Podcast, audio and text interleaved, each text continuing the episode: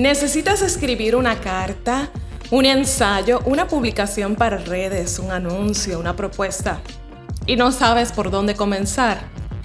Quédate conmigo hasta el final de este episodio porque aprenderás cinco formas de iniciar la redacción de un documento o de un texto para que sea memorable, replicable y creíble.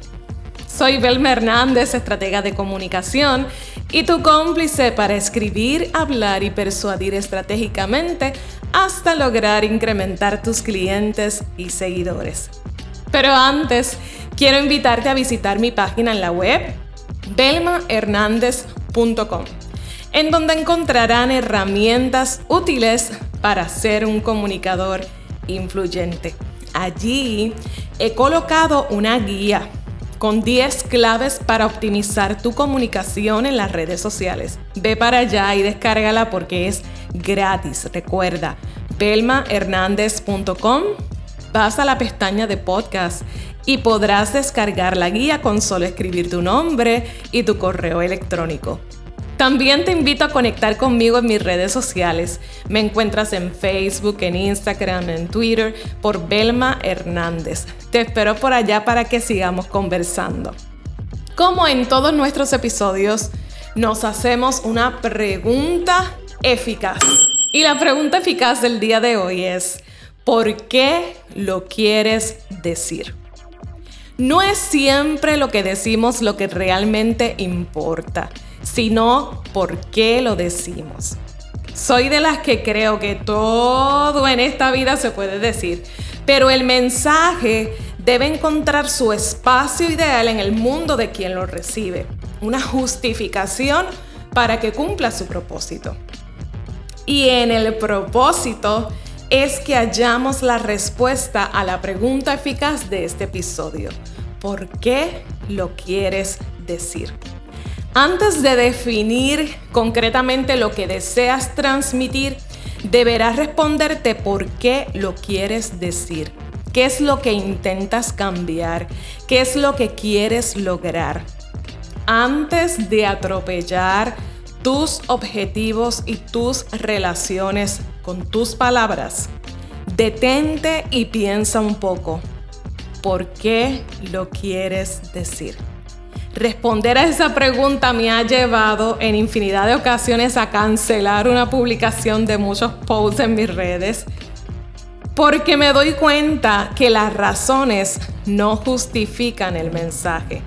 Siempre pregúntate por qué y te aseguro que tus mensajes se van a traducir en resultados. Hay mil maneras de comenzar un escrito. La redacción es una forma creativa de transmitir un mensaje, así que diferenciarte de otros en tus escritos va a requerir un poco de creatividad. Siempre recalco que deberíamos aprender la regla, la estructura, para luego liberarnos de ella e innovar en las formas que utilizamos para transmitir un mensaje. Me he topado con mucha gente que me preguntan, Belma, quiero escribir esto, pero no sé cómo empezar. Sé que coincidirás conmigo en que lo más difícil de redactar un post para las redes, de redactar una carta, una propuesta, un mensaje, es el inicio. Ese comienzo es lo más difícil. Pues hoy te voy a compartir cinco estilos en los que puedes iniciar un escrito.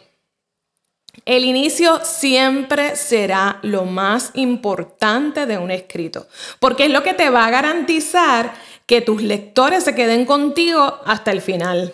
Como buena periodista, siempre abogo por comenzar un escrito respondiendo al menos tres de las cinco Ws, que son las cinco preguntas básicas, que al responderlas tendremos lo más importante de un mensaje. Le llamamos las 5 W porque con esa letra comienzan en inglés esas palabras, esas preguntas. Estas son qué, cuándo, dónde, quién, por qué o cómo. A esta entrada se le llama sumario porque lo resume todo y te garantizo que cuando la utilizas en una carta vas a conseguir diferenciarte de otros. Porque la mayoría de la gente escribe bordeando el suceso, adornando el asunto y luego entonces exponiéndolo. pero es una manera eficaz de llamar la atención de tu lector yendo directo al grano, como decimos en Puerto Rico, directo al mensaje. Hoy día la gente no tiene tanto tiempo para leer, así que ¿para qué los vamos a torturar con vueltas y vueltas si se puede ir directo al mensaje? La segunda forma de iniciar un escrito también es muy efectiva a la hora de capturar la atención de tu lector. Le llamamos inicio de llamado directo. Es cuando nos dirigimos directamente al lector, haciéndole una pregunta o alguna referencia directa, estableciendo una comunicación más cercana. Un ejemplo de este estilo sería, hay una cosa que sé de ti. Y por ahí continúa la frase. La persona se queda así como que intrigado por conocer eso que tú dices que sabes de él. Otra manera sería, ¿sabías que? Haciéndole preguntas a nuestros lectores. La tercera forma de iniciar un escrito es describiendo el contexto de eso que quieres decir. Se comienza desde la primera línea hablando de lo que provocó esta comunicación. A esta le llamamos inicio circunstancial. En vez de enfocar en el mensaje enfocamos en el contexto, en eso que rodea el mensaje que nosotros queremos transmitir, en las circunstancias que rodean nuestro mensaje. Apostar a las emociones siempre nos va a dar resultados, pero cuidado que las emociones que despertemos con nuestro escrito sean las que necesitamos para llevarlos a una acción a favor de nuestro propósito. Así que la cuarta forma de iniciar un escrito es la entrada graciosa. Es aquella que busca provocar una sonrisa en nuestro lector. Presentar un mensaje de forma agradable, de forma simpática o cómica. Pero debes cuidar no caer en el humor negro o de doble sentido, de no herir las sensibilidades de tus lectores. El humor puede resultar en ser un terreno así medio resbaladizo, es así como un arma de doble filo. Podría ser genial para manejar algunos temas, pero en otros podría ser devastador para la credibilidad del mensajero. Aquí vuelvo con mi cantaleta. Usa un filtro. Siempre usa un filtro. Alguien que te lea antes de tú entregar ese escrito, antes de que ya no haya marcha atrás. Alguien que te dé retroalimentación de manera que puedas eh, irte a la segura con esa exposición de tu mensaje. Uno de los inicios más utilizados en los últimos tiempos con la proliferación del concepto storytelling son precisamente aquellos inicios que cuentan una historia, una anécdota que conecta con el lector y que seguramente despertará su interés de conocer qué sucedió al final. Esta quinta manera de iniciar un escrito, llamada anecdótica, es ideal para comunicar temas aburridos, técnicos o muy tediosos. Comenzar hablando de la emoción que provocó el suceso puede resultar en un elemento eh, conector magistral, eh, diciendo cómo te hizo sentir ese suceso. Por ejemplo, estaba asustada y, y por ahí entonces comienzas a relatar el suceso. Fíjate que inicias primero exponiendo la emoción que viviste en ese suceso y luego entonces entras en los detalles del suceso. Eso puede resultar eh, un elemento increíble para conectar con tu audiencia porque todos los seres humanos nos emocionamos, nos sentimos tristes, alegres, nos enojamos y las emociones se ven igual en cualquier raza, edad, eh, nacionalidad, eh, género, o sea, son buenísimas. Esas son las cinco formas básicas de iniciar un escrito, pero te comparto brevemente otras más que podrías utilizar. Ya sabes que hay miles de opciones, es cuestión de ser creativo.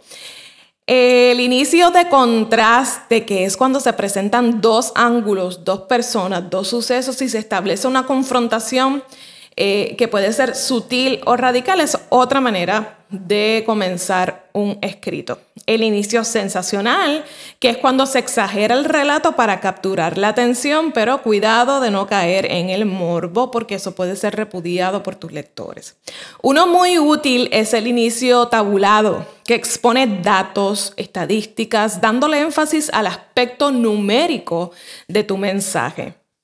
Y finalmente, el inicio de interés en suspenso. El propósito de este estilo es proporcionar información a medias, de manera que el lector se interese por buscar más información que complemente el inicio. Es una entrada que crea un ambiente de expectación que será satisfecho en el mismo escrito. Así, aquí cuidado de no caer en la cursilería.